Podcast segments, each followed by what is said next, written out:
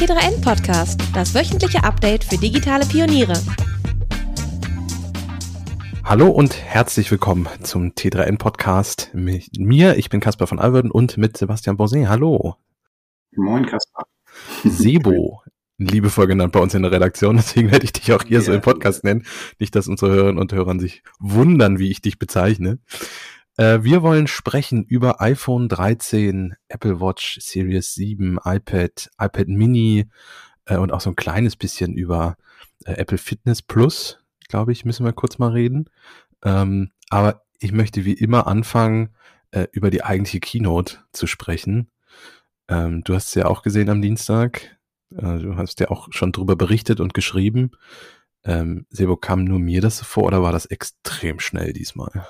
Äh, ich hatte eigentlich tatsächlich das gegenteilige Gefühl. Echt? Ich hatte, ja, ich, ich hatte so ein bisschen das Gefühl, dass sie so äh, draus gelernt haben, ähm, weil, also ich fand gerade im, im vergangenen Jahr, so im ersten Corona-Jahr, wo das Ganze ähm, virtuell nur stattgefunden hat und nicht vor Ort mit Publikum, ähm, dass sie da wirklich durchgeritten sind. Und ähm, dieses Mal hatte ich so ein bisschen das Gefühl, dass Apple äh, da so draus gelernt hat. Es gab immer so, ja, ich weiß gar nicht, wie ich es nennen will, keine kleine Atempausen oder Werbeblöcke. Ähm, also es, ich fand es jetzt diesmal tatsächlich deutlich angenehmer vom Pacing als so die letzten zwei, drei äh, Events, die Apple virtuell veranstaltet hat.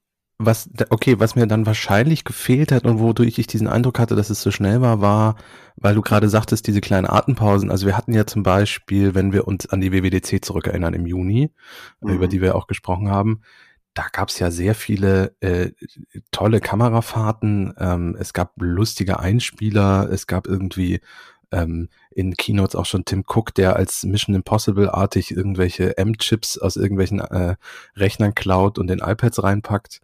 Ähm, das war ja, also Humor war diesmal so gut wie keiner da.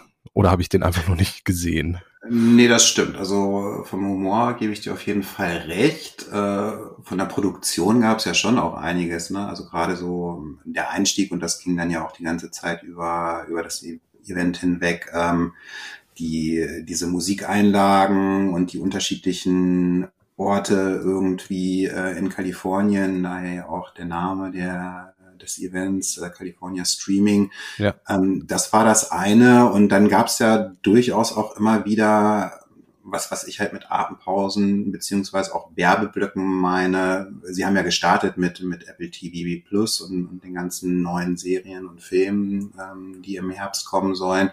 Ähm, der Fitnessblock, das sehe ich jetzt auch eher so ein bisschen als Atempause. Da haben Sie ja auch äh, okay, wirklich gut. sehr lange drüber gesprochen.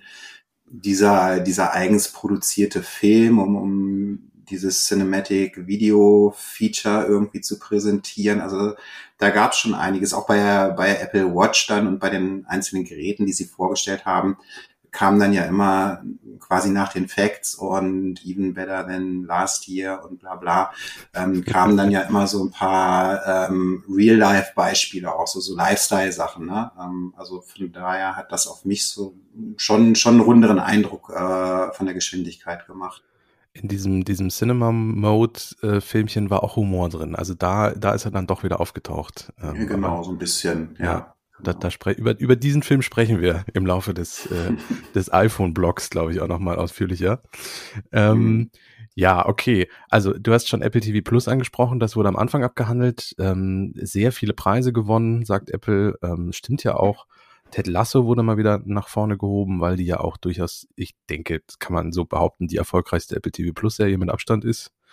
Habe ich ähm, immer noch nicht gesehen. Ah, guck, die habe ich gesehen und die hat mir auch gefallen. Ich bin mit dem anderen noch nicht so warm geworden, was sie so zeigen, aber Ted Lasso hat sich gelohnt. Also das kann ich dir empfehlen. Ja. Äh, für die, die es noch nicht gesehen haben, ohne zu spoilern, ist ein American Football äh, Coach, der nach England in die Fußballliga kommt und dort dann ein Fußballteam übernimmt, was natürlich sportartentechnisch überhaupt nichts miteinander zu tun hat. Und er wird erst ausgelacht und ausgebuht und eigentlich soll er auch, eigentlich ist er nicht dazu da, um das Team nach vorne zu bringen, das weiß er natürlich nicht. Äh, aber natürlich gelingt es ihm dann, äh, dieses Fußballteam auch zu trainieren, einfach durch seine Art und äh, zu coachen und seinen Charakter. Äh, mhm. Ich glaube, dahinter stecken auch die einige der Scrubs-Macher. Ah, okay. Und Scrubs war ja auch eine großartige Serie, wie ich fand, und deswegen konnte das eigentlich nur funktionieren. Na, ja, muss ich auch nochmal reinschauen. Wir haben jetzt tatsächlich äh, nach der Keynote, weil ich das auch noch nicht gesehen hatte, ähm, angefangen mit The Morning Show. Ja. Mit der ersten Staffel. Die zweite kommt ja dann jetzt. Ja, das ist ja die Lieblingsserie von Tim Cook, wie wir erfahren haben. Ja, sagte er, genau. Hat mich überrascht, dass er das auf der Bühne so sagt, aber okay. Ja. aber also ich, ich glaube, dieser Einstieg, das war, war ja schon auch recht viel, ne? Ja. Ähm, also da sind es schon auch durchgeritten, aber da kommt ja offensichtlich auch einiges. Ich glaube, das war so ein bisschen äh, so, so eine Erinnerung, um, um, um wirklich den Leuten äh, Apple TV Plus auch nochmal so ein bisschen äh, in Erinnerung zu rufen und äh, vielleicht da mal wieder reinzuschauen. Also das meine ich halt auch mit äh, so, so Werbeblöcken. Ne? Ja dass da wahrscheinlich viele längere Zeit nicht reingeguckt haben, ähm, weil er ja auch jetzt nicht so häufig so viel Neues kommt. Also wenn man das jetzt mit Netflix vergleicht oder so, dann ist das ja äh, eine ganz andere Schlagzahl. Und ich glaube, da wollten sie einfach nochmal in Erinnerung rufen, dass es das ja auch gibt. Ich bin ganz froh, dass sie nicht wie durchaus üblich vor einigen Jahren nochmal wieder einfach nur mit Zahlen angefangen haben, wie viel äh, mhm. Geräte schon iOS benutzen und wie viel weiter man als Google ist und wie viele Uhren man verkauft und so. Das ja, war ja stimmt. gern so, dieser, dieser Einstiegszahlenblock war ja immer so relativ langweilig. Ja, ja, ja toll, ja. ihr habt mehr Geräte verkauft als letztes Jahr. Herzlichen Glückwunsch, das war jetzt nicht zu erwarten. Mhm. Also insofern, die Werbeblöcke sind weg, da will ich, da will ich gar nichts gegen sagen und dankbar sein.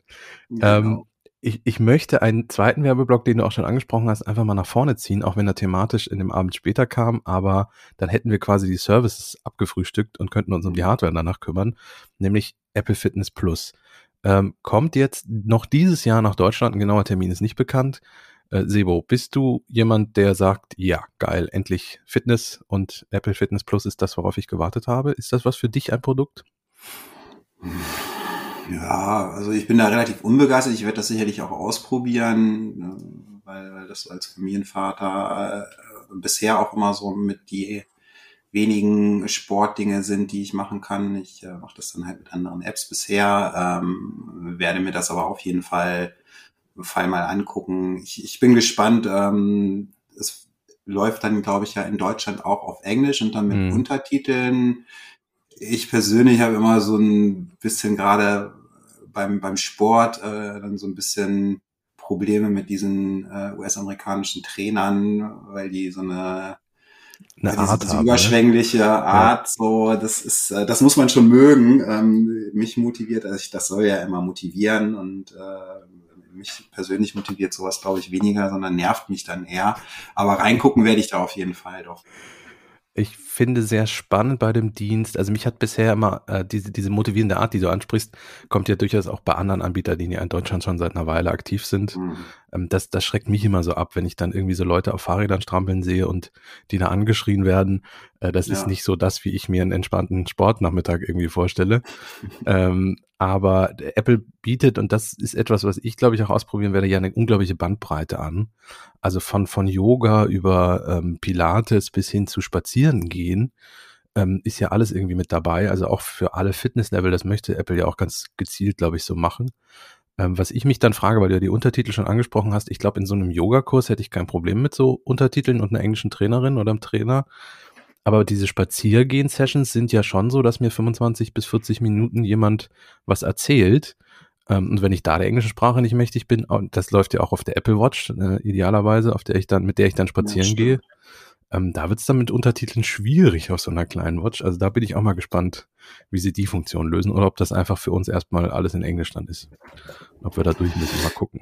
Ja, ich schätze schon, dass das erstmal auf jeden Fall ja. Bleiben wird. Kostet 9,99 Euro pro Monat. Kannst du auch in dieser Flatrate Apple One irgendwie mit, mhm. mit drin haben. Da habe ich jetzt noch keine Preise für Deutschland gefunden. Äh, aber wird ja dann, wenn es rauskommt, äh, verkündet, wie das aussieht. Also Apple One ist, dann kannst du zum Beispiel noch iCloud-Speicher mit dazu, Apple TV Plus. Also alle Services kannst du in verschiedenen großen ja, Flatrate-Preisen dazu holen. Gibt es in Deutschland schon Apple One? Seit ja, Apple One gibt schon, genau. Ich, ich ja. ähm, nicht, wie die Preise mit Fitness Plus zusammen sind, das meinte ich. Die ändern sich nicht. Das die ist automatisch mit drin. Ah, okay. Guck, siehst du, dann kann ich ja gar keine anderen Preise finden. Genau. ähm, spannend noch, wer darüber nachdenkt, sich die neue Apple Watch zu kaufen, da gibt's das dann drei Monate kostenlos dazu. Das Ja. macht Apple ja ganz gerne, sowas an Gerätekauf zu koppeln. Ähm, ja, drei Monate ist auch eine schöne Zeit. Also man hätte ja sagen können, ein Monat oder so. Nee, drei Monate. Also wer es ausprobieren möchte und sich sowieso eine Uhr holt, ähm, kann das gerne tun. Ja, so viel zu Apple Fitness Plus. Äh, kommen wir zur Hardware und fangen an mit, glaube ich, einem der beliebtesten und meistverkauftesten Geräte von Apple, nämlich dem iPad ohne Namenszusatz. Schlicht, weil es das äh, günstigste Tablet bei Apple ist.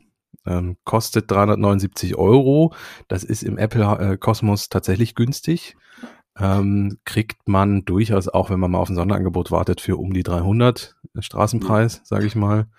Ähm, ja, und Apple hat wie immer an der Hardware geschraubt und ähm, am Äußeren erstmal wenig getan am Design. Also wenn man äh, das, das iPad 2021 neben das iPad 2020 legt, wird man wenig finden. Ähm, aber ich finde das, was man hardware-technisch äh, geändert hat, äh, sehr gut. Es ist zum Beispiel jetzt der A13 Bionic mit drin, äh, bekannt aus dem iPhone 11 und 11 Pro. Ist jetzt nicht der neueste Chip, aber ist ja auch immer so, das iPad ist das Gerät mit dem günstigsten Preis. Da kannst du nicht den, äh, ich weiß nicht, was hat das iPhone 13? Hat jetzt den A15, glaube ich, drin. Genau, das hat denselben äh, wie Ja. die, ja, genau, äh, ja. Den, den könntest du preistechnisch da einfach nicht reinpacken, nicht für, für 379 Euro. Deswegen muss man da Abstriche machen.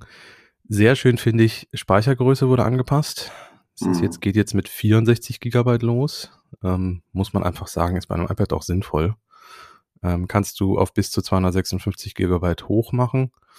Ähm, und das, worauf ich so ein bisschen neidisch bin als Besitzer eines aktuellen iPads Air, ist die Ultraweitwinkel-Frontkamera mit 12 Megapixel. Die hat Ja, in, in mein iPad nicht geschafft.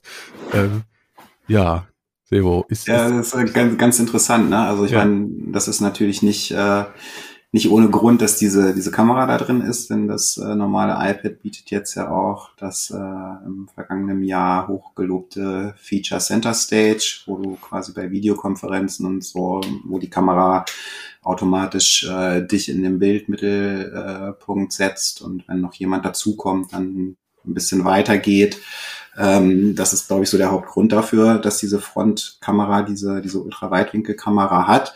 Ähm, das ist ja ein Feature, was bisher, glaube ich, nur die M1 iPad Pros haben. genau, Ne? ja, ja. Und ähm, das wird sicherlich jetzt äh, auch, auch äh, im, im nächsten iPad Air ganz sicherlich äh, mit drin sein. Das scheinen sie jetzt so ein bisschen von, von unten aufzurollen. Ne? Haben sie in den Pro-Geräten gebracht und äh, fangen jetzt von ganz unten an.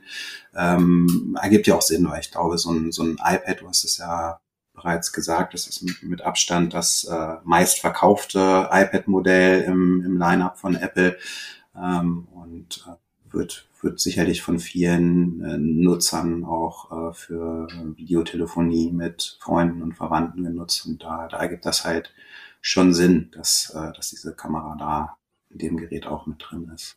Ja, ist ja auch mal lobend zu erwähnen, dass das Einstiegs-iPad mal vom iPad Pro direkt was bekommt. Äh, Das ist ja auch eher nicht üblich. Also normalerweise äh, geht das ja erst über andere Geräteklassen, bis das dann mal im, im normalen genau iPad landet. das eher geht das dann meistens. Ja, genau. 12 Megapixel, vorher waren es, glaube ich, 1,2 Megapixel. Also es ist auch ein gewaltiger Sprung, wenn man mal ehrlich Ja. ist. Ähm, das war ja auch einer der Kritikpunkte, die ich an dem alten iPad hatte, dass man die Frontkamera, also 1,2 Megapixel war im Jahr 2020 schon unterstes Niveau. Ja. Das äh, wäre, war so quasi Pixelzählen angesagt. Ähm, und das ist jetzt natürlich schon ein ordentlicher Schritt nach vorne, der, der gut ist, weil du sagst, ja, es wird für, viel für Videotelefonie benutzt werden. Das weiß Apple ja auch. Deswegen haben sie es da ja auch reingepackt. Ja, aber da hat sich hardware-mäßig schon einiges getan. Interessant fand ich äh, bei der Vorstellung, äh, sonst ist ja oftmals so, wird der Vergleich zum Vorjahresmodell Ja. äh, in den Mittelpunkt gestellt, ähm, sich 20 Prozent schneller als das 2020er Modell. Ähm, diesmal sind sie ja sehr explizit drauf äh, eingegangen, wie es sich äh, zur Konkurrenz schlägt. Ne? Ja, ich glaube, genau. jetzt haben sie gesagt, dreimal schneller als das meistverkaufte Chromebook und sechsmal schneller als äh, das äh, beste Android-Tablet oder so. Das machen sie ja sonst eher nicht. Ja, das machen sie nicht, was mich auch insofern ein bisschen überrascht hat, weil Apple ja seit Jahren aus gutem Grund ja auch nicht mehr so richtig auf die Konkurrenz guckt. Ähm, weil man ja sagen muss, im Tablet-Markt haben sie unter anderem auch, weil andere nicht mehr so viel rausgebracht haben, schlicht einfach den Markt übernommen. Ähm, ich fand spannend, dass sie die Chromebooks erwähnt haben. Also die, die steigen ja auch in Deutschland immer mehr in den Verkaufszahlen. Ist das, ist das eine Adelung quasi von Apple, dass man sie als Konkurrenz erkennt und auf so einer Keynote erwähnt? Ja, kann man sicherlich auch als Adelung sehen. Ich denke, da hat einfach die äh, Apple-Marktforschung zugeschlagen, die wir halt gemerkt haben, dass gerade in diesem Einstiegsbereich bei den Tablets ähm, durchaus noch Luft nach oben ist. Ähm, und äh, sie in dem Bereich äh, am ehesten irgendwie der Konkurrenz noch Marktanteile abgraben können. Aber in den höheren Bereichen ist ganz richtig, wie du sagst, äh, da spielen andere Hersteller eigentlich keine Rolle mehr. Ich könnte mir vorstellen, ich weiß es jetzt nicht, aber dass das so in diesem Einsteigerbereich, in dem das iPad auch spielt, ähm, dass, dass da der Markt schon auch, auch umkämpfter ist in der Preisklasse und das, dass sie das halt deswegen auch einfach erwähnt haben. Ja, zumindest ja auch in den Schulen. Also Apple möchte ja mit dem Einstiegs-iPad, das gibt's ja auch im äh, Bildungsrabatt günstiger, ähm, möchte ja klar auch in die Schule, also zumindest in den Staaten in den Schulen. Äh, und da ist, ich glaube, in den Staaten ist Chromebook schon, schon durchaus eine Konkurrenz, die, die auch, wie du sagst, das Marketing jetzt auch anerkannt hat. Ähm, zu sagen, der, die Schulen greifen entweder dazu oder zu unserem Tablet, dann müssen wir mal gucken irgendwie. Ja. Ähm, weiterhin Lightning, weiterhin Apple erste, äh, Apple Pencil erste Generation und weiterhin 4G. Äh, das sind also, da hat sich nichts getan, aber auch da wird der Preis wieder ein Thema sein. Aber Apple Pencil zweite Generation ist teurer und man hätte, um ihn nutzen zu können, ja auch das Gehäuse komplett umbauen müssen. Nämlich hin zu so einem eckigeren Design, weil der hält ja magnetisch und wird ja auch per Induktion geladen, den kannst du ja nirgendwo mehr einstecken. Ähm, den kriegst du am normalen iPad schlicht im Moment nicht angebracht. Ja. Mal gucken, wann das Einstiegs-iPad auch das neue, neue eckige Design mit, mit randlosem, ich zeige jetzt Anführungszeichen, die Luft randlosem Design kriegt. Äh, mal schauen. Aber wie gesagt, 379 Euro bei Apple, 24.09. erhältlich. Ähm, und wie ist es denn? Oft gibt es ja noch die Frage, wie ist es denn beim Vorgänger? Der hat jetzt, glaube ich, den A12, das iPad davor, ähm, wenn ich das jetzt günstiger kriege, kann man da noch zugreifen oder sagst du dann lieber das Geld in die Hand nehmen und das aktuellere iPad kaufen? Also ich persönlich sage normalerweise gerade beim iPad ähm, reicht auch das Vorjahresmodell, äh, weil wenn man sich für das Gerät entscheidet, dann, dann bringt das ja auch einen gewissen Einsatzzweck mit sich, äh, für das man es benutzen möchte. Dieses Mal würde ich trotzdem eher zu dem neuen Modell raten, eben genau ähm, wegen der Kamera, die wir angesprochen haben und diesem Center Stage Feature. Ähm, von der Geschwindigkeit wird es das 2020er Modell sicherlich auch tun. Ähm, aber ich denke, viele Menschen, die die ein iPad nutzen, also das Einsteiger-iPad, die machen eben halt auch Dinge wie Videotelefonie damit. Das eignet sich ja einfach super, um auf dem Sofa zu sitzen und mal die Verwandten äh, irgendwie anzurufen oder mit Freunden äh, zu sprechen und die gleichzeitig zu sehen. Also all, allein aus dem Grund ähm, würde ich tatsächlich diesmal dann eher zum neuen Modell raten.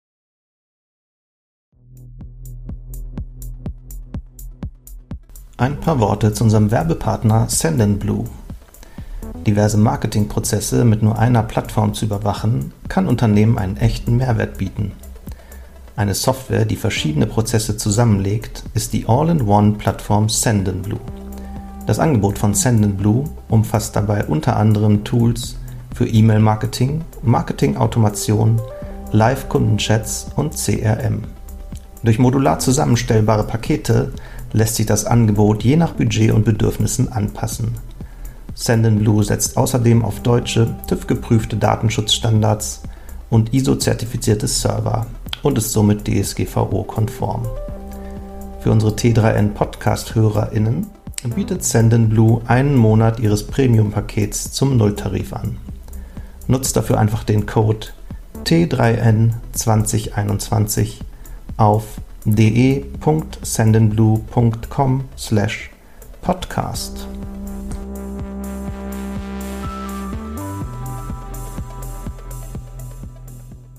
Ähm, es war nicht das einzige iPad, was, was Apple auf der Keynote vorgestellt hat. Es gab noch ein zweites, für mich so ein bisschen, ja, eigentlich das Highlight der Keynote.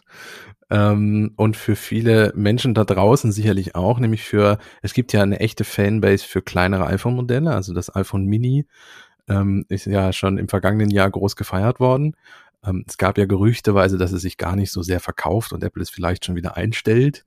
Ähm, wenn wir gleich zum iPhone 13 kommen, sehen wir, dass das nicht stimmte. Es, wird ein, es gibt ein iPhone 13 Mini, also so schlimm können die Verkaufszahlen nicht gewesen sein. Ähm, und es gibt ja seit Jahren auch einen Markt für kleinere iPad-Modelle. Nur irgendwie hat Apple den nicht so richtig mit Updates versehen. Ähm, also das iPad Mini war ja schon sehr teuer für das, was es da noch bot zum Schluss. Und jetzt endlich gibt es ein neues ähm, mit randlosem Design, mit USB-C, sieht ein bisschen aus wie das iPad Air in, in klein, ähm, mit dem A15, also dem iPhone 13 Chip auch, also auch wirklich neueste Hardware, äh, mit 5G und hast du nicht gesehen. Ähm, Silber auch dein Highlight oder, oder bist du eher bei den iPhones unterwegs? Nee, das war tatsächlich auch mein Highlight. Ich mag das ganz gerne, auch wenn ich bekennender iPad Pro-Nutzer bin. Ähm, das, nutze ich ja eigentlich weitaus häufiger als mein Mac, äh, selbst für die Arbeit. Ähm, finde das Mini aber trotzdem vom Formfaktor ein mega spannendes Gerät. Ich gehe auch davon aus, dass größere Änderungen, so wie wir sie jetzt gesehen haben, dann auch für einige Jahre erstmal wieder nicht stattfinden beim iPad Mini, weil du hast ja. es angesprochen, ähm, das kommt mit 5G, das hat auch diese Ultrawide-Kamera mit Center Stage, ähm, es hat den äh, aktuellsten iPhone-Chip drin, der im iPhone 13 jetzt auch äh, über die ganze Palette äh, verbaut ist. Also und kommt mit USB-C, auch ein wichtiges Ding. Ähm, also war schon für mich auch äh, das Highlight neben so ein paar Kamerafunktionen beim iPhone, über die wir später sicherlich sprechen werden. Aber ich freue mich da tierisch drauf und ähm, finde, dass das ein richtig gutes Gerät ist. Ähm, diese Anhängerschaft des iPad Minis ist ja ein bisschen weniger laut, als es bei den kleinen iPhones der Fall ist. Aber ich glaube, da gibt es schon ja. auch sehr viele Leute, die das nutzen. Und ähm, ist, glaube ich, tatsächlich auch äh, ein iPad, was wirklich gerade im professionellen Bereich auch äh, viel zur An Anwendung kommt. Ne? Ein paar Beispiele haben wir ja auch während des Events gesehen, im Flugzeug, ähm, irgendwelche Ärzte. Ähm, und mit, mit dem neuen Chip wird es sicherlich auch im Ingenieurswesen, im Bauwesen viel zum Einsatz kommen mit den ähm, äh, AR-Funktionalitäten, die es da für diverse Dinge gibt. Ähm, also ja, mega, mega interessantes Gerät auf jeden Fall.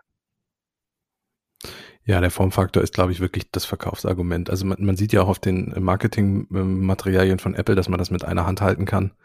Ähm, man wird es nicht mit einer Hand bedienen können, dafür ist es dann doch mit 8,3 Zoll ja. ein bisschen zu groß. Ähm, aber dieser kleine Formfaktor ist natürlich für viele Einsatzbereiche wirklich, wirklich praktisch, äh, wo, wo ein großes iPad entweder vielleicht äh, überdimensioniert ist von der Größe als auch vom Preis her. Ähm, und wie du ja schon angesprochen hast, die Hardware ist wirklich auf dem aktuellsten Stand. Ähm, ich vermute auch, dass wir nächstes Jahr kein neues iPad Mini sehen werden. Das wird jetzt wieder ein bisschen ja, dauern. Schon, aber ganz ehrlich, ja nicht auch eins? Oder war das vor, war das 2019? Nee, vorletztes Jahr, glaube ich. Ah, komm, jetzt, ich glaube, es war 2019. Ja, also, ich weiß es nicht. Ja, okay, gut. Ja. Also, vielleicht wird nochmal, ich weiß nicht, ob nächstes Jahr, aber spätestens übernächstes Jahr wird es einen geben mit einem neuen Chip und so und vielleicht genau, ein paar kleinere so Änderungen, das stimmt. Das, das ja. auf jeden Fall nicht können. Nee, nicht so einen großen Wurf. Man muss aber auch sagen, mit dem A15-Chip ähm, mit, mit mindestens 64 Gigabyte Speicher, mit der Ultraweitwinkelkamera, mit dem Apple der Pencil der zweiten Generation, der auch noch zu einer spannenden Änderung mhm. am Gerät führte, äh, auf den ich gleich noch komme. Ähm, das ist ein Gerät, was du auch die nächsten drei, vier, fünf Jahre gut ja. nutzen wirst, äh, nutzen können wirst. Also da wird es keine Probleme Und interessanterweise geben. am Preis hat sich nichts geändert, ne? Also. Nee, es, ich, ich finde es immer noch relativ teuer für ein Mini-iPad. Also es kostet halt 549 mhm. Euro. Ähm, muss man einfach sagen, aber die Hardware ist halt, also bis auf die Displaygröße ist ja nichts Mini an dem Gerät. Also es, ist, steckt ja schon alles drin.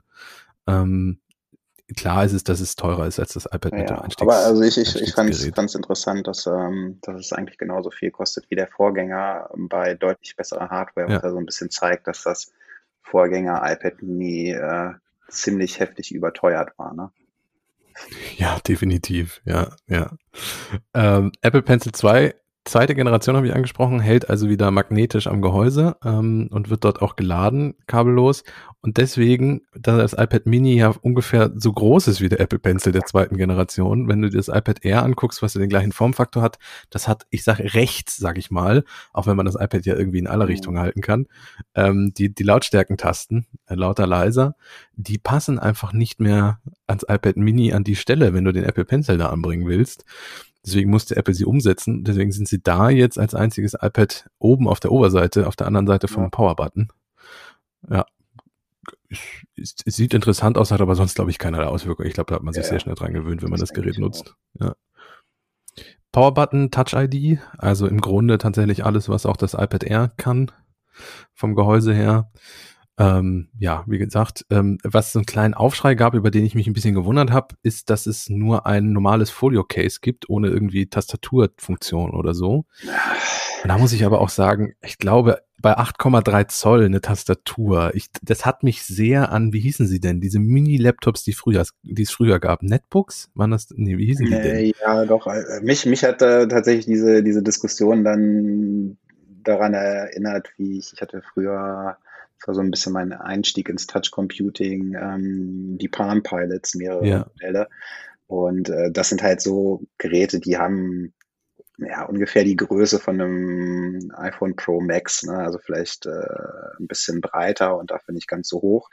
Und da gab's so, so Pfeiltastaturen für, die dann halt auch so super fiddelig klein waren oder der Nokia Communicator, der das äh, das Handy, das hatte ja auch so eine kleine Tastatur. Das, ja, kann man halt irgendwie vielleicht mal eine Nachricht mit verschicken, eine kurze E-Mail wird halt schon schwer und man hat ja dafür auch die Touch-Tastatur. Also weiß ich nicht, bei so einem kleinen Gerät irgendwie eine physische Tastatur ergibt wenig Sinn, wenn du, wenn du Touch hast eigentlich. Und ich bin mir sehr sicher, Dritther, Dritthersteller werden Dinge anbieten. Also bin ich sehr ja. sicher, wer, wer unbedingt tippen möchte auf einer Hardware-Tastatur am iPad Mini, der wird das sicherlich in, in ein paar Monaten tun können. Ähm, ja. Ich frage mich halt auch, was so ein so ein Smart Keyboard äh, gekostet hätte für so ein iPad Mini. Das ist ja schon fürs iPad Pro unglaublich teuer. Mhm. Ähm, ich glaube 350 Euro für das kleinere iPad Pro. Äh, das ist ja, das ist ja fast schon ein iPad Mini Preis. Ähm, Voll. Also das, äh, ja, ja wär, ich glaube, wär preislich auch nicht möglich gewesen. Nee, ich glaube, Apple versucht äh, damit tatsächlich auch so ein bisschen äh, das iPad Mini zu differenzieren, auch von den, von den anderen iPads. Klar, für die anderen iPads bekommst du auch äh, den Apple Pencil, ähm, aber ich glaube, das ist so ein bisschen auch Verkaufsstrategie, dass man dieses iPad Mini wirklich äh, auch so, so als, als Art Notizbuch äh, positioniert. Ne? Also zumindest diese Funktionalität, dadurch, dass du es halt wirklich mit einer Hand gut halten kannst und mit der anderen Hand darauf mit dem Stift schreiben kannst. Ähm, die Schreibschrifterkennung oder die Texterkennung, wenn du mit dem Stift schreibst, ist ja wirklich mittlerweile auch äh, ziemlich gut geworden in iOS ähm, und, und gerade beim professionellen Einsatz, jetzt irgendwie Ärzte oder so, ähm, irgendwie fix eine Notiz mit dem, auf dem iPad Mini schreiben mit dem Stift, ja. ähm, wirst du wahrscheinlich oder werden wahrscheinlich viele Leute tatsächlich häufiger machen, als dann auf dem Bildschirm rumzutatschen auf der Tastatur, ne? weil es einfach schneller geht und, und einfacher in der Handhabung ist. Ja.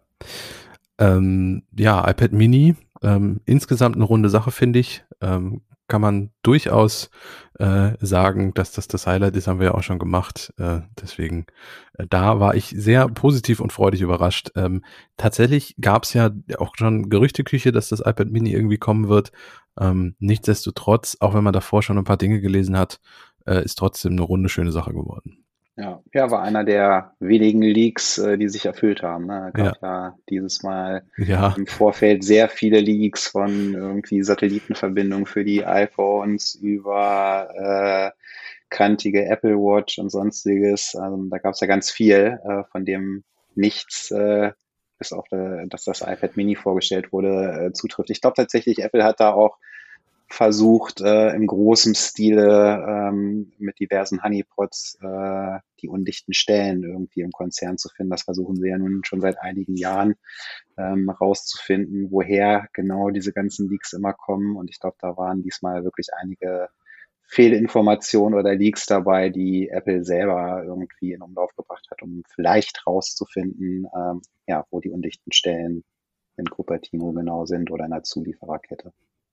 Ja, das waren ja jetzt auch keine ähm, Leaks, die einem jetzt unglaublich wehtun, dass die Dinge jetzt nicht gekommen sind. Nee, ich meine, gut, nicht. Satellitenverbindung für Notfall wäre natürlich ganz spannend gewesen. Ich kann mir auch durchaus vorstellen, dass Apple an sowas im Hintergrund irgendwie arbeitet. Also äh, gerade so in der ganz so in der deutschen äh, äh, Landschaft mit keinem Internetverbindung wäre im Notfall so eine Satellitentelefonfunktion schon ganz spannend. Ähm, aber äh, gut, das wird vielleicht irgendwann mal kommen, aber dass das jetzt nicht, das ist wie die Brennstoffzelle im iPhone, die seit Jahren irgendwie so rumgeistert. Ja. Also nach dem Motto, ich kann mein iPhone mit Wasser füllen und dann ist alles gut. Äh, nee, das, das, äh, wenn es wirklich kommt, wird das auch noch Jahre dauern. Also insofern nicht so nicht so schade, dass das kommt, äh, nicht kommt. Aber ich, ich finde, Leaks ist ein sehr guter Stichpunkt, um, um zur Apple Watch rüber zu gehen, denn einer der Leaks, der ja nun fast schon als sicher galt, war, dass wir beim Design eine etwas größere Änderung kriegen werden. Mhm. Ähm, Apple hat die Serie, Apple Watch Series 7 vorgestellt und man muss sagen, beim Design hat sich nicht so viel getan. Ein bisschen. Display ist größer, ein bisschen runder ist die Apple Watch aber sie ist bei weitem nicht äh, im iPad-Design, wie das ja ursprünglich, oder im iPhone-Design, wie das ja mal angeklungen war. Genau. Schade ja. oder nicht so schade? Also juckt mich jetzt herzlich wenig, muss ich sagen. Also ich finde find vom, vom Design ist das eigentlich äh, im wahrsten Sinne des Wortes eine runde Sache bei der Apple Watch. Ähm, war so ein bisschen insgesamt eher schwaches Apple Watch Jahr. Ne? Also ja, die ja. haben irgendwie die Bildschirmränder kleiner gemacht und dadurch wird das der Bildschirm größer. Die Helligkeit haben sie dramatisch äh, hochgefahren. Ja. Ähm, aber ich bin dann eher enttäuscht, äh, nicht, nicht von, dass es keine Designänderung gab, sondern dass, ähm, dass da irgendwie bei, bei Health relativ wenig passiert ist. Das ist eigentlich so das Haupt, der Hauptaspekt, äh, wofür ich die Apple Watch nutze. Da freue ich mich halt jedes Mal, wenn da neue Funktionen dazukommen. Ähm, die einzigen zwei Dinge, äh, für die ich mich begeistern konnte bei der Apple Watch, war ähm, dieser, dieser Fortschritt beim, beim Aufladen des Akkus, ne, dass du, ich glaube, 33 Prozent schneller, sagt Apple, ja, ich. Also binnen ja. 45 Minuten sollst du 80 Prozent laden können, was dann ja. ja schon wieder dazu führt, dass äh, die Apple Watch sich dann doch langsam ein bisschen besser zum Beispiel zum Sleep Tracking ereignet oder so. Das war, ist ja vorher immer so ein bisschen problematisch gewesen mit den Ladezeiten ja. und den Akkulaufzeiten. Das ist der eine Punkt, über den ich mich gefreut habe. Der andere Punkt, der ist jetzt nicht äh, Series 7 exklusiv, sondern kommt einfach mit dem neuen Watch äh, OS, ist die automatische Erkennung und verbesserte Erkennung ähm, bei Aktivitäten fürs, fürs Radfahren. So, das ist bei mir so der andere Sport, den ich ja. mache mit dem Mountainbike und ähm, da freue ich mich halt auch drüber. Aber dafür braucht man keine Apple Watch 7 hat bei mir nie funktioniert. Also es ist ja eine Feature, was Apple ja eigentlich auch schon mal angekündigt hatte und ja auch schon eigentlich die Apple Watch können sollte, dass man, also wenn ich schnell gehe, dann erkennt mein Apple Watch das und fragt mich, ob ich ein Training starten mhm. möchte. So, oder wenn ich irgendwie die Treppen hochsprinte oder so. Wenn ich mich aufs Fahrrad setze und losfahre, erkennt sie das nie als oder schlägt mir nie vor, dass ich ein Training machen möchte. Das hat noch nie funktioniert. Ja, gab's ja vorher auch nicht. Also war vorher tatsächlich. Also war gar nicht. Okay, gut. Nee, nee, dann kann, es, dann kann halt es ja auch nicht Neue. funktionieren. Genau, das ist jetzt das Neue. Du konntest das äh, manuell starten. Das habe ich auch häufiger gemacht, ne? dass, ja. du, dass du ein Workout startest, Radfahren, offenes Training oder so. Und ähm, jetzt äh, mit dem neuen WatchOS wird es so sein, dass es so ist, wie wenn du äh, schnell läufst, ähm, ja. dass die Apple Watch erkennt, okay, da wird ein, ein Fahrradtraining gestartet, ähm, wird wohl auch automatisch gestoppt. Also die, die Watch erkennt dann, dass du anhältst, irgendwie eine kurze Pause machst oder so und geht dann automatisch weiter. Das gab es vorher nicht tatsächlich. Was neu ist, äh, kosmetischer Natur, aber bei so einer Apple Watch ist das ja durchaus nicht ganz unwichtig. Äh, neue Farben. Ähm, fürs Aluminiumgehäuse gibt's jetzt zum Beispiel grün. Ähm, Finde ich eigentlich einen ganz schönen Farbton. Ähm, Blau ist weiterhin da, das Rot ist weiterhin da. Komischerweise gibt es kein echtes Silber mehr, mhm. sondern so, so ein cremeartiges, die Farbe heißt Polarstern. Ja, die Farben, Farbennamen sind sowieso der Hammer. Ja, die sind äh, genau. Und dann gibt es noch Mitternacht. Das ist so ein dunkelblau-grau. Es ist jetzt nicht mehr eine richtig schwarze Apple Watch. Ja. Muss man mal in Live sehen. Also das normale Blau heißt einfach nur Blau. Äh, und das Grün auch nur Grün. Da haben sie sich irgendwie nicht marketingtechnisch was einfallen lassen. Ähm, Ja, und sonst, ein größeres Display hast du schon angesprochen. Ähm, du hast auch die Sensoren schon angesprochen. Da war ich tatsächlich auch so ein bisschen, ich hatte fest damit gerechnet. Also nicht unbedingt, dass jetzt vielleicht schon die Blutzuckererkennung kommt mit einem Sensor, aber dass ja. irgendwie eine neue Health-Sensor-Funktion kommt, weil das war ja bisher bei jeder Watch-Generation ja. der vergangenen Jahre so. Wir hatten jetzt bei der Series 6, glaube ich, zum, zuletzt äh, den Blutsauerstoff zum Messen. Genau ähm, bei der, der davor bei der Generation verbesserte Herzfrequenz äh, und EKG-Funktion äh, und solche Sachen. Aber diesmal nicht, liegt es daran, dass Apple vielleicht was geplant hatte und einfach noch nicht so weit ist, dass man die Series 7 schlicht nicht mit was ausstatten konnte? Also ich könnte mir gut vorstellen, ähm, wir haben ja jetzt den 24.09., das ist ja so quasi der große Release-Tag, ne, wo, ja. die iPads und die iPhones äh, in den Handel kommen. Bei der Apple Watch hieß es later this fall, also später im Herbst. Ähm, genau. Und ich kann mir schon vorstellen, dass die Apple Watch so ein bisschen Pandemieopfer tatsächlich ja. auch ist, sei es durch Zuliefererprobleme ähm, oder bei den neuen Funktionen und Sensoren. Äh, Probleme irgendwie in den Teams äh, und der Arbeitssituation. Also ich kann mir das schon vorstellen, dass, äh, dass quasi die Apple Watch jetzt so das, äh, das Gerät ist, was, was äh, ja, pandemiebedingt so ein bisschen hardware-technisch äh, leidet. Ja. ja, genau, technisch, technisch leidet. Ja. Wäre wär mein Tipp. Ähm, was ich noch auf der Liste habe, was wir noch erwähnen müssen, äh, bruchgeschützter mit dem bisher stärksten Frontglas. Ich meine, das ist zwar auch jedes Jahr so, aber es ist trotzdem ja. schön, äh, weil jetzt ja gerade bei der Apple Watch, wenn sie dann mal beim Anlegen irgendwie runterfällt oder so, landet sie eigentlich in 90 Prozent der Fälle bei mir auf dem Display. Ähm, dann ist ganz gut, wenn das weniger kaputt geht. Ähm, staubgeschützt, äh, IP6X-Zertifizierung, da muss ich gestehen, hatte ich jetzt noch nie Probleme mit. Gut, aber im Gegensatz zu dir betreibe ich auch kein Mountainbiking. Ich weiß nicht, wie oft äh, fährst du da durch staubige Pisten und äh, ziehst die Apple Watch da mal quasi über die Landschaft. Ja, ähm. also das kommt schon vor, auch wenn es hier dann eher regnet und ich nicht in der Wüste unterwegs bin. Aber äh, ja, also ergibt schon Sinn. Ähm, nice to have, auch die Bruchsicherheit sicherlich für viele Sportarten ähm, und, und auch Alltagssituationen. Aber ja. jetzt halt auch kein, kein Game Changer. Ne? Ja, genau. Kein Gamechanger. Ich glaube, das ist, das fasst sehr gut die Apple Watch Series 7 zusammen.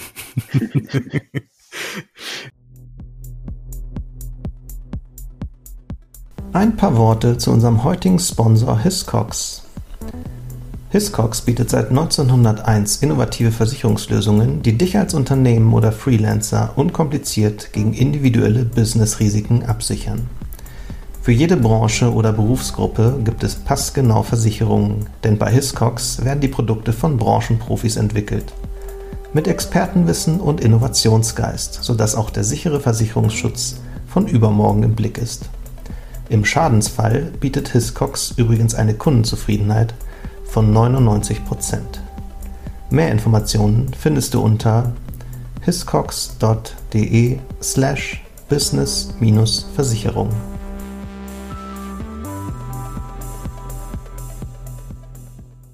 Dann äh, kommen wir zu einer Produktkategorie, wo ich fast auch schon sagen würde, ähm, ist ähnlich fast kein Gamechanger, nämlich das, das iPhone 13. Ähm, auf den ersten Blick hat sich jetzt mal ganz ketzerisch gesagt, ähm, nur de, die Verteilung der Kameras auf der Rückseite leicht geändert. Ja, auf den, also äuß, rein, rein äußerlich. Ne? Also es ist definitiv, glaube ich, kann man festhalten, dass es so ein typisches SE-Jahr ist. Ja, ähm, genau. Ne? Also wo, wo jetzt nicht irgendwie die großen Neuerungen und neuen Funktionen kommen, wobei ich persönlich sagen muss, aber das liegt sicherlich auch an meinen Vorlieben und, und Hobbys. Für mich sind die SE-Jahre oftmals erweisen sie sich in der Retrospektive als die ja wichtigeren Jahre oder, oder die Jahre, die Änderungen bringen, die, die nachhaltiger sind. Ne? Weil klar gibt's dann, gab es letztes Jahr dann auch neue Funktionen äh, für die iPhones, die es vorher nicht gab und äh, da spricht dann erstmal jeder drüber, die sind dann aber auch schnell wieder vergessen, weil es dann oftmals einfach Dinge sind, die du im Alltag nicht brauchst. Ähm, ja. Und in diesen SE-Jahren, ähm, wie es jetzt mit dem, mit dem iPhone 13 der Fall ist, ähm, klassischerweise schraubt Apple da dann viel an den Kameras und da kann ich persönlich mich immer total für begeistern. Ich habe ja eingangs gesagt, oder beim, beim iPad, als es ums iPad Mini ging, dass das iPad Mini ein Highlight für mich war. Aber ich muss sagen, auch die Kameras des äh, iPhone 13 oder eigentlich aller Modelle, ähm, 13er Modelle, ähm, sind für mich absolute Highlights, weil ich einfach mittlerweile total viel damit fotografiere. Also ich bin seit, ja, ich glaube, über 25 Jahren äh, passionierter Hobbyfotograf, habe auch eine große DSLR, ähm, aber bin eigentlich wirklich seit einigen Jahren fast nur noch dann äh, mit dem Smartphone unterwegs, weil, weil sich da so viel getan hat und ich freue mich halt über jede, jede Verbesserung in dem Bereich und da gab es halt tatsächlich einige Verbesserungen. Ja. ja. Du hast gerade SE angesprochen, SE-Jahre, das ähm, vielleicht für die Leute, die es nicht wissen, früher hat Apple ja einfach äh, das iPhone rausgebracht und ein Jahr später dann das, das S- oder SE-Modell quasi, die, die, die verbesserte Variante davon, ähm, einfach um auch zu zeigen, am Design hat sich jetzt gerade nicht viel geändert, aber wir haben an der Hardware rumgeschraubt und haben noch Dinge besser gemacht. Das war auch tatsächlich der Zyklus, wo ich früher meistens zugeschlagen habe. Also ich habe diese Designänderung erstmal durchs, durchs Land ziehen lassen und dann bei der, bei der weiteren Verbesserung dann nochmal mir dann das iPhone geholt. Ähm, in, das hat Apple jetzt ja völlig aufgegeben, oder? Also ein iPhone 13s oder SE wird es ja nicht geben. Es gab ja auch schon kein zwei, iPhone 12s oder SE. Ähm, Finde ich eigentlich ganz gut, oder? Wir haben jetzt einfach iPhone 12, 13, 14, 15 und gut ist. Müssen wir uns ja, keine Gedanken machen. Ich, ich finde tatsächlich generell gerade die Entwicklung, wie es jetzt mit dem 13 in, in diesem Jahr ist, sehr gut, weil eigentlich gibt es ja, wenn ich es richtig verstanden habe und nichts übersehen habe, gibt es ja nur zwei Modelle jeweils in unterschiedlichen Größen. Ne? Also ja. du bekommst das äh, iPhone 13 Mini als sehr kleines äh, Telefon und das iPhone 13 ohne Zusatz, ähm, das ein bisschen größer ist. Ja. Und dann gibt es das iPhone 13 Pro und das Pro Max. Im vergangenen Jahr war es noch so, dass beim 12 Pro Max ähm, die Kamera im Pro Max noch äh, besser war äh, als im Pro. Und jetzt beim iPhone 13 unterscheiden sich, soweit ich das beurteilen kann, das Pro und das Pro Max wirklich nur noch in der Größe. Ja, genau. Und das finde ich halt total cool eigentlich, weil wenn du jemand bist wie ich, der, der auf Kamera sehr großen Wert legt, dann warst du bisher halt immer zu dem Riesenklopper gezwungen, ne? egal ob du die Größe nun mochtest oder nicht, sondern wenn du alle Features haben wolltest, dann musstest, musstest du halt das physisch größte Modell nehmen. Ja. Und das ist jetzt halt anders und das finde ich eigentlich eine ganz coole Entwicklung, also dass du wirklich nur noch zwei Modelle hast und die jeweils in unterschiedlichen Größen. Ähm, fünf neue Farben, weiterhin 5G, A15 Bionic, ein Chip, den, den Apple mehrfach erwähnte, einmal natürlich beim iPad Mini, einmal beim iPhone. Ähm, und da auch wieder Geschwindigkeitsveränderungen ähm, irgendwie wieder erwähnte und auch im Vergleich zum Vorjahr und so, äh, beziehungsweise sie sagten eine ganz spannende Formulierung, ähm, so und so viel Prozent schneller als äh, der, der führende Chip in der Kategorie, ähm, wo man sich dann fragen muss, ist das nicht eigentlich einer von euch? Weil ähm, das ist ja, also gerade mit Blick im, im PC-Bereich und mit Blick auf Intel und so, äh, ist ja Apple, was, was Chips betrifft, äh, deutlich gerade äh, dabei, nach vorne zu sprinten und andere mhm. abzuhängen. Ähm, da fand ich sehr lustig, dass man das irgendwie so alles so ein bisschen verklausuliert. Äh, ich finde, da hätte man durchaus auch noch ein bisschen auf die Kacke hauen können. Das ist ja auch, glaube ich, jetzt im 5 äh, Nanometer ähm, Chip, also der, äh, auch die neueste Technologie, an der Intel ja, glaube ich, immer noch rumkrankt. Mhm. Ähm, die haben ja, glaube ich, sieben gerade erst auf den Markt gebracht oder bringen es jetzt raus. Also das ist, technisch ist das iPhone 13 auch nochmal ein riesiger Sprung. Nur, was, glaube ich, auch immer schwerer wird, ist Kunden zu erklären, warum das Telefon jetzt noch schneller und leistungsfähiger sein muss. Ja, das haben sie ja deswegen, glaube ich, auch, das ist, glaube ich, genau der Grund. Und ja. da haben sie den Fokus ja ganz anders gelegt. Witzigerweise, nur weil du gerade sagtest, dass sie beim iPad Mini auch über den A15 gesprochen haben, das haben sie nicht getan. Haben sie nicht? Nee, haben sie nicht getan, Ach, weil das an. ist ja eigentlich immer so, der neue Chip äh, ist iPhone. Also ähm, da rätselten dann auf Twitter auch sofort Leute irgendwie, hä, ja, iPad Mini total geil, aber was ist da überhaupt für ein Chip drin? So, Ach so dann habe ich das äh, dem quasi rein interpretiert. Okay. Äh, genau, genau. Und das haben sie halt nicht gemacht, weil sie natürlich den neuen Chip äh, zusammen mit den neuen iPhones vorstellen wollten. Aber Geschwindigkeit haben sie diesmal den Fokus nicht drauf gelegt. Ja. Stattdessen haben sie einen ganz klaren Fokus ähm, auf die Akkulaufzeit gelegt, äh, ja. die ja diesmal deutlich höher ist. Beim Mini und beim normalen iPhone 13, glaube ich, anderthalb Stunden geben sie an. Und bei den Pro-Modellen gleich zweieinhalb Stunden.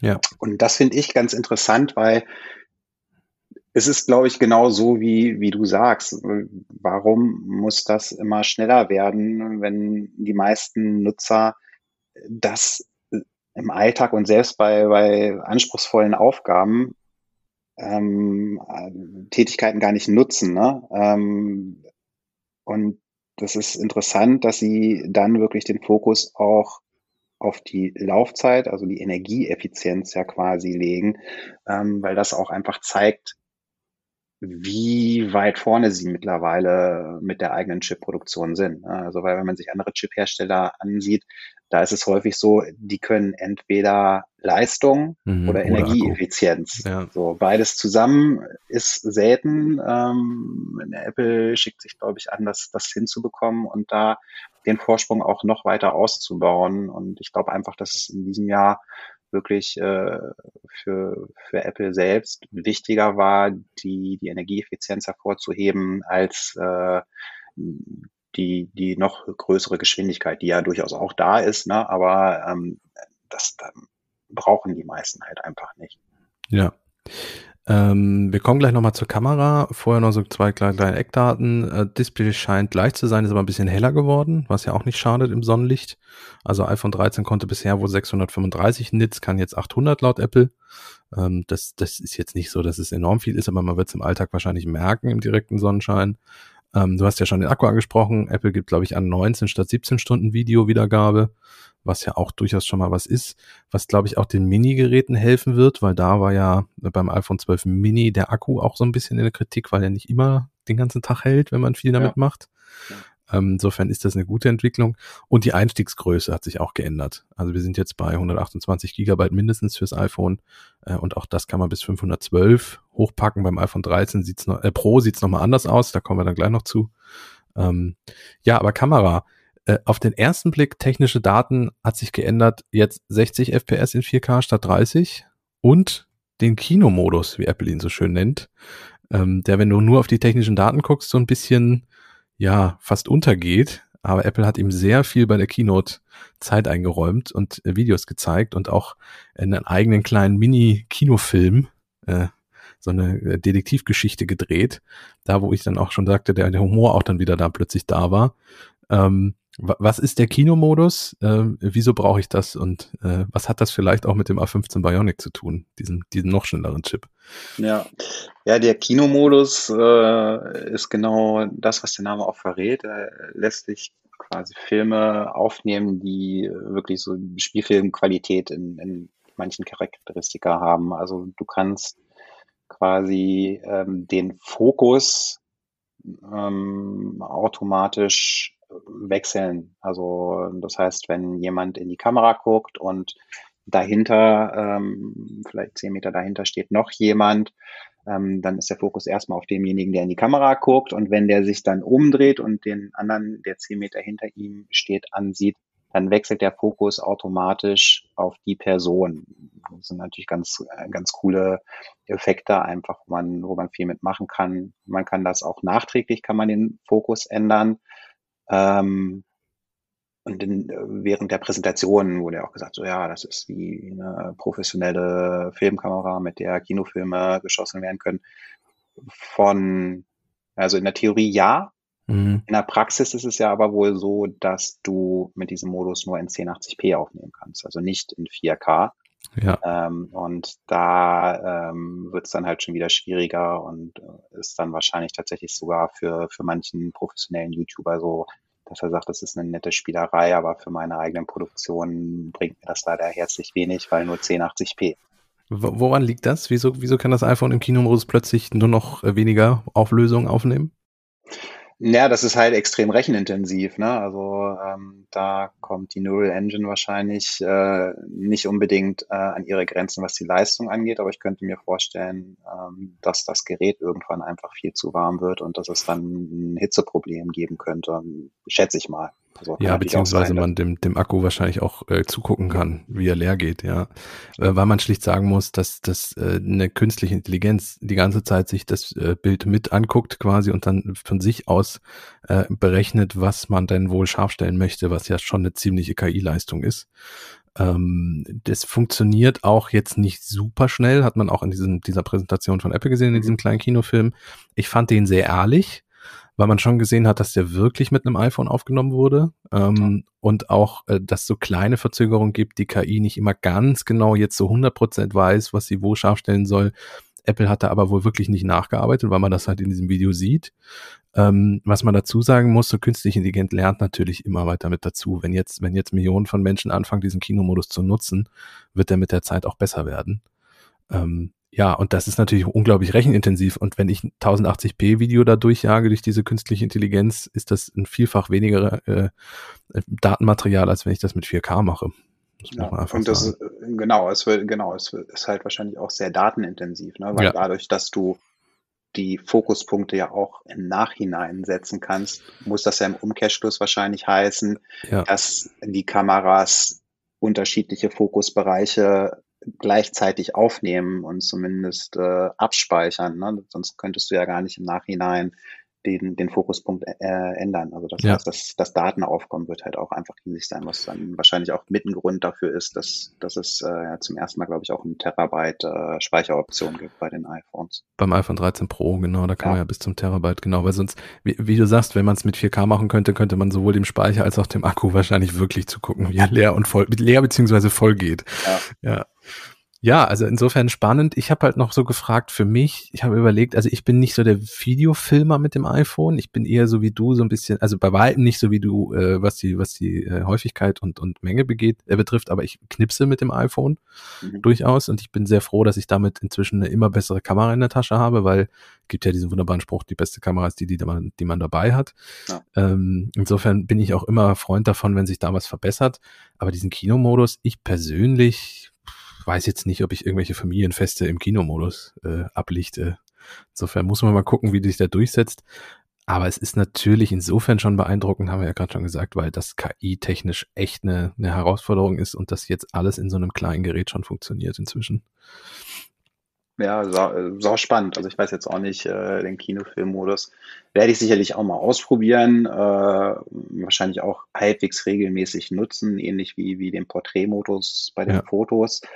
Ähm, aber ja, ähm, muss man, muss man auch einfach gucken, wie es dann in der Praxis funktioniert, wie die KI funktioniert. Ähm, ja, ja, das könnte nämlich sehr frustrierend sein, wenn sie eben nicht gut funktioniert. Und ich glaube, dass das, äh, also ich, ich schätze Apple nicht so ein, dass sie, äh, sie sind ja eher schon so, dass sie Software und Hardware dann rausbringen, wenn sie soweit ist.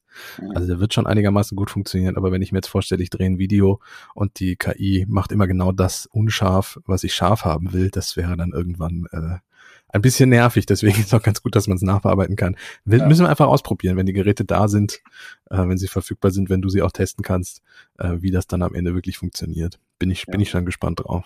Ja, total. Gut, äh, iPhone 13 Pro klang ja eben schon so an. Äh, kommen wir, kommen wir zum letzten vorgestellten großen Gerät. Ähm, das erste, was auffällt, der Kamerabuckel ist jetzt noch ein kleines bisschen dicker geworden, weil die Kameralinsen jetzt noch so ein bisschen rausstehen. Mhm. Ähm, und äh, es gibt jetzt ein neues Hellblau. Das iPhone 12 gab es ja in so einem Dunkelblau. iPhone 13 Pro gibt's jetzt in so einem Hellblau. Weiterhin gibt es aber das iPhone 13 Pro und das iPhone 13 Pro Max, hast du ja auch schon erwähnt vorhin, mit 6,1 und 6,7 Zoll. Und auch schon erwähnt von dir, das Schöne ist, äh, hardwaretechnisch sind die beiden einfach gleich. Also man muss jetzt nicht bei den Kameraabstrichen machen, wenn man nur das iPhone 13 Pro nimmt im Vergleich. Ähm, genau. Äh, was ich am spannendsten fand und was auch, glaube ich, seit zwei oder drei Jahren am lautesten gefordert wird, ist Promotion Display, was äh, dann bis zu 120 Hertz ermöglicht. Äh, einfach dadurch schnellere Animation, flüssigere Animation beim Display. Merkt man zum Beispiel beim Scrollen. Ähm, ist jetzt etwas, was mir bei iPhone 12 Pro nicht wirklich gefehlt hat ist aber etwas, was zum Beispiel im Android-Lager seit seit Jahren irgendwie ist. Ja. Und jetzt jetzt endlich hat Apple die Rufe dann auch mal gehört und sagt, ja komm, wenn ihr es unbedingt wollt, dann kriegt ihr es halt auch. Äh, interessanterweise ist es beim iPad Pro ja auch schon seit einigen Jahren verfügbar. Ähm, jetzt ist es dann auch endlich im iPhone. Ja, ist, ist das ein Killer-Feature für dich? Ist das ein Grund vom iPhone 12 Pro aufs iPhone 13 Pro zu wechseln? Es kommt drauf an. Also ein Killer-Feature ist es, glaube ich, nicht, aber es ist schon so, das ist halt wie mit, mit 1080p äh, und 4K, damals als die ersten 4K-Fernseher aufgekommen sind, hat auch jeder gesagt, ja, brauche ich nicht. Und dann hast du aber das erste Mal 4K gesehen und wolltest es dann, dann hast du den Unterschied halt gemerkt. Ne? Und das ist halt, äh, mit diesen 120 Hertz genauso. Du hast es ja angesprochen. Äh, viele Android-Smartphones bieten das seit langer Zeit ähm, und die iPad Pros äh, ebenso. Und wenn man das kennt, dann ist es schon so, äh, dass selbst so ein iPhone 12 äh, trotz der Leistung, die da unter der Haube steckt, dass es manchmal sich für einen so ein bisschen hakelig anfühlt. Ja. Einfach, ne? Also weil natürlich mit 120 Hertz das alles, die, die Bildschirmwiedergabe viel, viel flüssiger ist. Ähm, von daher, wenn man, wenn man das einmal wirklich äh, richtig gesehen und genutzt hat, dann ist man, glaube ich, auch verdorben und möchte das dann auf all seinen Bildschirmen äh, haben. Also ein Killer-Feature ist es nicht, aber äh, ist schon, schon cool. Ist ja auch, auch wieder relativ intelligent. Also es ist nicht so, dass es durchgängig 120 Hertz hätte, was ja auch auf den Akku gehen würde. Genau ähm, sondern es ist zum Beispiel, wenn ich in dem Moment, wo ich scrolle äh, und die Geschwindigkeit brauche, weil ich zum Beispiel schnell, schnell über eine Webseite scrolle, sind 120 Hertz da, die Animationen sind flüssig und sobald das Bild steht, regelt es runter, ich glaube auf bis zu 10 Hertz bis nach unten. 10, ja. Genau. Ähm, weil ein, ein stillstehendes Bild braucht ja schon schlicht auch keine Animation und, und eine hohe äh, irgendwie 120 Hertz Geschichte. Ähm, insofern da auch wieder sehr intelligent. Äh, das hat Apple beim iPad Pro ja auch schon bewiesen, dass das geht. Äh, da war das ja auch schon, seit es das äh, Promotion-Feature äh, gibt, mit an Bord. Also das wird funktionieren. Ich weiß, dass manch ein Android-Hersteller sich ein bisschen schwer damit tut, ähm, weil das nicht immer ganz funktioniert, beziehungsweise einfach teilweise auch äh, immer entweder 120 Hertz oder 60 ist mhm. und die gar nicht runterregeln können. Also insofern da äh, großer Daumen dran. Gute Geschichte, wird den Akku nicht unendlich fressen und das iPhone 13 Pro hält ja auch ein bisschen länger durch als das iPhone 12 Pro. Also kann, kann das nicht der Grund sein, dass da irgendwie was nach unten geht, akkutechnisch. Ja. Ja, kommen wir zur, zur nächsten und äh, eigentlichen, äh, einzigen noch übrig gebliebenen Baustelle. Du hast ja auch schon mehrfach erwähnt. Das iPhone 13 Pro hat auch bei den Kameras Verbesserungen bekommen. Ähm, Im iPhone, im Vergleich zum iPhone 13 ohne Pro ist mir vor allem, korrigiere mich, wenn sich das, wenn das falsch ist, aber mir ist vor allem die Makrofotografie irgendwie in Erinnerung geblieben. Ähm, die, das iPhone 13 Pro kann jetzt Objekte, die nur zwei Zentimeter entfernt sind, ablichten. Äh, also Makro, der, der Nahbereich Aufnahme, sind zum Beispiel irgendwelche Blumen ganz dicht, Insekten äh, oder generell Objekte ganz dicht dran. Ähm, das ist etwas, was ich dann schon wieder sehr interessant finde. Es reicht jetzt nicht, dass ich von meinem iPhone 12 Pro umsteige, aber ich finde Makrofotografie einen sehr spannenden Bereich. Ähm, schön, dass es jetzt geht, oder? Ja, total. Also ich, da, da habe ich mich tatsächlich auch richtig drüber gefreut und das ist für mich zusammen mit den, mit den anderen Kameraänderungen tatsächlich auch äh, was, wo ich sage, da will ich jetzt schon vom 12er auf das 13er Pro ähm, wechseln. Ich habe ähm, vor ein paar Wochen zum ersten Mal, ich, ich tauche ja ganz viel, mhm. ähm, Geräte tauchen und mache da auch immer Fotos und Videos, bisher immer mit einer GoPro und hatte mir jetzt ähm, so ein Unterwassergehäuse fürs iPhone geholt, das bis zu 40 Meter wasserdicht ist und habe das dann mit dem äh, 12 Pro Max auch äh, ausprobiert, äh, ich glaube bis auf 33 Meter oder so äh, gegen die Tauchgänge. Ähm, und da gab's halt, wo wir getaucht sind, auch ähm, im Mittelmeer so, es gibt ja so ganz viele kleine, mini kleine bunte Schnecken, mhm. so, die total cool aussehen, Nudie Branches, ich weiß gar nicht, wie die auf Deutsch dann heißen, die Gattung. Ähm, und da hat man halt schon gemerkt, dass das iPhone halt genau diese Probleme halt hatte, dass die, die Nahgrenze einfach äh, zu groß ist. Ja, und da freue ich mich halt riesig drüber und kann es kaum abwarten, das dann äh, mit den 13er Modellen mal auszuprobieren. Ähm, auch da, ähnlich wie mit dem Kinomodus, ähm, wird sich dann halt auch rausstellen, wie gut das in der Praxis wirklich funktioniert. Ähm, aber da habe ich mich total drüber gefreut. Plus dann halt ja wirklich auch dramatisch bessere ähm, Performance in schlechten Lichtsituationen bei den ganzen Kameras. Ne? Das ist so der zweite Aspekt. Äh, Was auch bei Makro durchaus helfen könnte, je nachdem, wie die Situation ist. Genau, Makro-Video ja. geht auch, was ich auch ganz spannend fand. Ja, klar, ist ja, ist, ist ja ein Objektiv, was ich dann ja. Video und Foto teilen. Nacht ist etwas, was du angesprochen hast, was ich auch, ähm, ich habe jetzt keine Prozentzahl gerade mal, ähm, wobei doch hier steht es gerade, 2,2 mal mehr Licht lässt das Objektiv jetzt rein. Bei der ja. Weitwinkelkamera. Bei der Weitwinkelkamera, der genau. Ja. Blende. Ich glaube, bei der Ultraweit 92 Prozent mehr Licht genau. sogar. Ja, das, ja. Das ist schon ordentlich. Ähm, und der Nachtmodus ist auch tatsächlich eine der Funktionen, die ich beim iPhone 12 Pro von mir am meisten feiere ähm, weil du schlicht auch, und da sind wir wieder bei der Kamera, die du dabei hast, ist schlicht die beste. Wenn es im Dunkeln war, es bisher mit dem iPhone einfach schwierig, Bilder hinzukriegen, die einigermaßen noch nach was aussehen. Mit jeder Kamera. Ja, ja, klar, natürlich. Nicht ja, nur mit dem Smartphone, mit jeder. Ich war immer äh, mit jeder Kamera natürlich. Aber du kannst davon, was die softwaremäßig halt mit dem iPhone dann in diesem Nachtmodus reißen, weil da äh, schlägst du dann tatsächlich auch teilweise professionelle Kameras, ne, äh, mit den Algorithmen. Ja, durch die durch die KI. Abgefahren. Aber bei ja. einer bei einer Spiegelreflex konnte ich meistens zumindest irgendwie noch die Belichtungszeit ändern. Da konnte ich ja wenigstens ja. rumspielen. Das ging ja beim iPhone nicht. Hm. Ähm, also wenn ich wenn ich wenig Licht hatte, musste ich halt länger belichten. Gut, das ging dann aus der freien Hand irgendwann nicht mehr, aber dann konnte er mit Stativ fotografieren und so. Ja. Ähm, aber die KI beim iPhone holt einfach unglaublich viel raus. Natürlich ist es einmal, dass da, dass da mehr Licht durchs Objektiv durchgeht und der Sensor lichtempfindlicher ist, aber es ist auch die Belichtungszeit und es ist die KI. Man kann ja, ich glaube, bis zu drei oder fünf Sekunden aus der Hand fotografieren mit dem iPhone. Ja.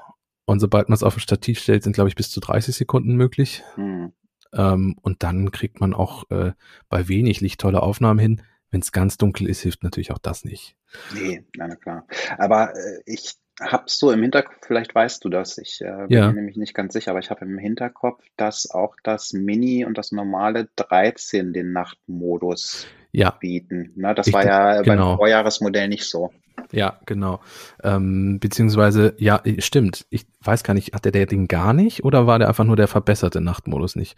Äh, ich bin mir wir, auch gar nicht sicher. Wir schwimmen gerade, da müsstet ihr nochmal selber nachgucken, wenn ihr uns hört. An der Stelle tut uns das leid. Äh, aber beim iPhone 13 ist es so, dass die beiden Geräte sich das teilen, iPhone 13 und iPhone 13 Pro. Ja. Also da muss man keine Abstriche machen. Man muss im Grunde bei dem einen Objektiv mehr Abstriche machen, was dann die Makrofotografie erlaubt. Genau, ja. Ähm, auch wieder Nachtvideo ist natürlich auch so eine Geschichte. Ähm, das ist äh, beim iPhone 13 Pro natürlich auch, beim iPhone 13 auch. Ähm, Zoom ist jetzt dreifach optischer Zoom, nicht mehr zweifach. Wow. Ja, für noch nähere Aufnahmen. Ist natürlich weit entfernt von 50 oder 100, was irgendwelche äh, ich weiß gar nicht, One, OnePlus ist das, glaube ich, die so weit zoomen können, oder? Ja, es gibt diverse Telefone ja. äh, von der Konkurrenz, die halt einen deutlich größeren optischen Zoom haben. Ähm, ja. ja. Wobei man natürlich auch sagen muss, also ich, ich habe solche Telefone auch schon mal ausprobiert, 50-fach aus freier Hand zu äh, optischen Zoom kriegst du nicht mehr hin, weil nee. du dann so, so sehr wackelst, äh, dass das Bild einfach nichts mehr wird. Das musst du dann schon mit dem Stativ machen. Und dann ist die Frage, ob das sinnvoll ist. Ich glaube, bis zu zehnfach optischen Zoom könnte ich mir ganz gut vorstellen, wäre vielleicht spannend. Ähm, aber da gehen wir ja hin, wenn wir jetzt ja alle zwei Jahre mal so einen Zoom-Faktor dazu bekommen, sind wir ja in ein paar Jahren endlich dann soweit. das Problem ist halt einfach der Platz, ähm, ja. den man ja, in so einem brauchst du viel hat. Glas dafür dann. Ja, genau. Halt so. Oder du baust wie, wie ein, einige Android-Hersteller ähm, das quer irgendwie ein, äh, aber auch die Kamerabuckel sind ja, also nicht ohne Grund sind die Kamerabuckel an Smartphones seit Jahren am Wachsen. Ja. Ähm, ja. Mal gucken, ob es dann irgendwann wieder kleiner wird. Mal schauen. ähm, ja, Kinomodus natürlich auch fürs iPhone 13 Pro. Ähm, ja, und was ich noch sehr spannend fand, da muss, ich weiß nicht, ob das auch auf dem kleineren iPhone geht, die, diese Filter, die du im Vorfeld schon festlegen kannst. Ähm, beim Fotografieren kannst du ja jetzt schon sowas wie die Wärme einstellen, äh, live während des, während des Fotografierens. Mhm. Ähm, kannst äh, einiges anpassen und das iPhone merkt sich den Stil, den du eingestellt hast. Also wenn du zum Beispiel immer äh, sehr knallige Fotos machen möchtest, äh, weil das so deine Art ist zu fotografieren, kannst du das einstellen, zum Beispiel sehr leuchtend warme Bilder machen und in Zukunft merkt sich das iPhone, dass du das so gemacht hast und, und behält diesen Stil bei. Du musst das nicht jedes Mal aufs Neue einstellen. Ähm, ja, ist für Leute, die viel fotografieren und so einen bestimmten Stil haben, sicherlich nicht unspannend. Das musste man bisher zum Beispiel über Drittanbieter-Apps irgendwie lösen. Also insofern, Hast, hast du einen Stil? Hast, zeichnen sich deine Fotos irgendwie durch, durch irgendwelche hohen Kontraste oder so aus? Nee, ja, also bestimmt habe ich auch einen Stil, aber also ich sehe jetzt nicht, was ich da einstellen soll, äh, weil das, äh, das ist für mich auch so eine Spielerei einfach, ne? Das ja. vor dem Foto quasi äh, einzustellen, weil eigentlich kostet sich nur Zeit. In vielen Situationen äh, ist es wahrscheinlich sinnvoller, direkt das Foto zu machen ähm, und dann nachzubearbeiten einfach. Äh, oder wenn man es halt wirklich professionell machen will, dann gleich in diesem RAW-ähnlichen Modus, den iOS bietet, wo du dann äh, noch viel mehr Kontrolle ähm, in der, ja. im Aftertouch hast. Ja, weiß nicht. Wenn man, ja, Spielerei. ähm, videotechnisch geht natürlich noch ProRes mit Dolby Vision, also äh, Profi-Format, wie Apple es auch selber nennt. Ähm, HDR4, also äh, besondere hell große Helligkeitsunterschiede kann das Telefon auch ähm, was sicherlich auch nicht schadet. Ja, und im Grunde ist das das iPhone 13 Pro. Ähm, mm, Plus der A15 hat im Pro und Pro Max mehr Kerne. Heißt komischerweise ah. genau äh, trotzdem auch A15. Weiß ich jetzt nicht warum, weil normalerweise ist dann, dann auch immer irgendwie so ein Zusatz oder so, aber. A15X äh, oder irgendwie sowas hätte ja, man ja genau. schon nennen können, ja, ja. Genau. Aber der hat wohl mehr Kerne als okay. in den kleineren Modellen. Hat dann wahrscheinlich was mit dieser Video Pro Geschichte und allem zu tun, um da einfach schneller und besser mit klarzukommen, ja. nehme ich mal stark an. Ja. Okay. Ja, äh, Sebo, abschließend, äh, wenn ich jetzt äh, mich im vergangenen Jahr schon eingedeckt habe mit Geräten, gibt's was, was ich irgendwie, was ich zuschlagen sollte? Oder, oder sagst du, äh, naja, bis auf Kamera und so reicht's erstmal noch? Ähm, Bei den iPhones, ja. ja. Also wenn man nicht wirklich äh, immer die neuesten Entwicklungen bei den Kameras mitmachen möchte, dann reicht das, ja. glaube ich, locker. Ne? Also klar, gibt ein bisschen zweieinhalb Stunden mehr Akkulaufzeit. Ähm, bei den Speichergrößen ist die 64 Gigabyte ja weggefallen. Ne? Und zum oberen Ende hin gibt's halt ein Terabyte. Wer es braucht, werden die wenigsten sein, außer man nutzt wirklich ganz viel diesen, diesen Videomodus, diesen neuen. Ja. Äh, 120 Hertz muss auch nicht unbedingt. Also ja, ich denke, wer im vergangenen Jahr irgendwie ein iPhone gekauft hat, ein aktuelles Modell, ähm, der kann da wahrscheinlich auch noch das ein oder andere Jahr warten, bis er, bis er upgrade. Das ist ja eigentlich meistens so, ne? Also ja, es, ja. Äh, die, die wenigsten äh, Nutzer kaufen sich ja jedes Jahr ein neues Smartphone, was, was sicherlich auch gut für den Geldbeutel und die Umwelt ist. Ähm, und ja, in diesem Jahr waren jetzt äh, bei den Änderungen ab ab von den Kameras, wenn einem das wichtig ist, äh, war da jetzt nichts dabei, wo man sagen würde, ja, blöd, dass du dir letztes Jahr eins ja. gekauft hast, hättest du mal ein Jahr gewartet. Hättest du mal ein Jahr gewartet, genau. Ja, ja, Kinomodus kann ich jetzt zum Beispiel nicht. Tut mir jetzt nicht unendlich, wie ich habe ja schon gesagt, dass ich den nicht so viel nutzen würde. Äh, zum Abschluss, fehlt dir was? Also ist etwas, was du, was du gern noch beim iPhone gesehen hättest? Gibt's was? Hm. Also ich hätte zum Beispiel das, was auch in der Gerüchteküche war, Always On Display hätte ich durchaus spannend gefunden, weil das einige Android-Geräte äh, Android ja auch anbieten. Äh, was heißt das beim iPhone? Äh, man hat ja gemunkelt, dass die, dass die Bildwiederholungsrate äh, sich ändert, was ja tatsächlich auch der Fall ist mit 120 Hertz.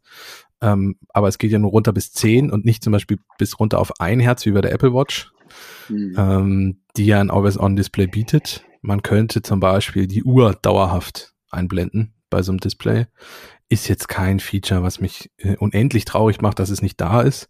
Aber es, es wäre durchaus gegangen und oder so ein kleines Notification-Badget für du hast eine Nachricht, äh, guck doch mal oder so. Also man hätte sich schon irgendwas einfallen lassen können, was Always On betrifft, aber ist nicht gekommen. Ja, ja, dafür haben sie sich ja was einfallen lassen, kauft in eine Apple Watch. Ja, das stimmt, hast ja recht. nee, also noch mehr Geräte kaufen. Genau, das ist ja, ist ja die Strategie. Nee, aber also das ist auch tatsächlich was, was ich sagen muss. Das fehlt mir nicht wirklich. Mag sein, dass ich das anders sehen würde, wenn ich es denn hätte, aber äh, wie du sagst, also was, was willst du da einblenden, außer die Uhrzeit oder vielleicht irgendwie eine Benachrichtigung, dass du eine Nachricht bekommen hast, eine neue. Ja. Ähm, ja. Okay. Was mir gerade noch auffällt, ähm, was wir völlig vergessen haben, was im Marketingmaterial auch nirgendwo mehr erwähnt wird, die Notch ist kleiner beim iPhone. Das stimmt. Ja, 20 Prozent, glaube ich, sind es geworden. Mhm. Ähm, ist jetzt kein riesiger Sprung, aber man sieht wenn man die Geräte nebeneinander liegen hat, glaube ich, dann ja. doch. Ähm, ja, also auch da äh, keine hinter dem Displaykamera äh, und ähnliche Funktionen. Man hat ja auch schon gemunkelt, dass die Notch vielleicht ganz wegfällt und so. Also das, äh, nee, alles nicht. Kommt, kommt dann die nächsten Jahre. Insofern, ja. Genau. Sind wir gespannt auf, auf iPhone 2022. Ja, jetzt sind wir erstmal gespannt auf äh, die genau. 13er Modelle. Ausprobieren, testen, gucken, genau. wie Kinomodus und so ist. Insofern, ja. Sebo, ich danke dir. Ein, ein, ein kleiner Ritt durch, durch die neue Hardware. Ähm, Vielleicht kommt ja hardware-technisch noch was dieses Jahr. Mal schauen. Ich meine, irgendwie MacBook könnte noch mal irgendwie mal so ein, so ein MacBook Pro mit einem, mit einem ja. M-Chip, einem verbesserten und so.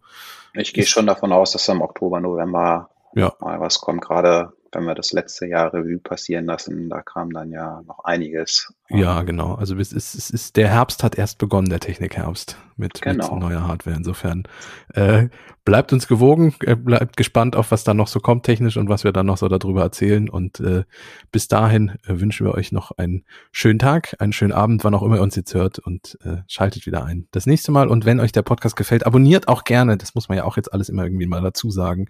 äh, lasst, ein, lasst ein Like da, lasst einen schönen Kommentar da, lasst Sterne da, wie es so schön bei YouTube heißt. Nur eine Glocke kann man, glaube ich, bei Podcasts nicht anmachen. Ja, Hauptsache Herzchen. Genau, richtig. Macht's gut. Tschüss. Bis denn. Ciao.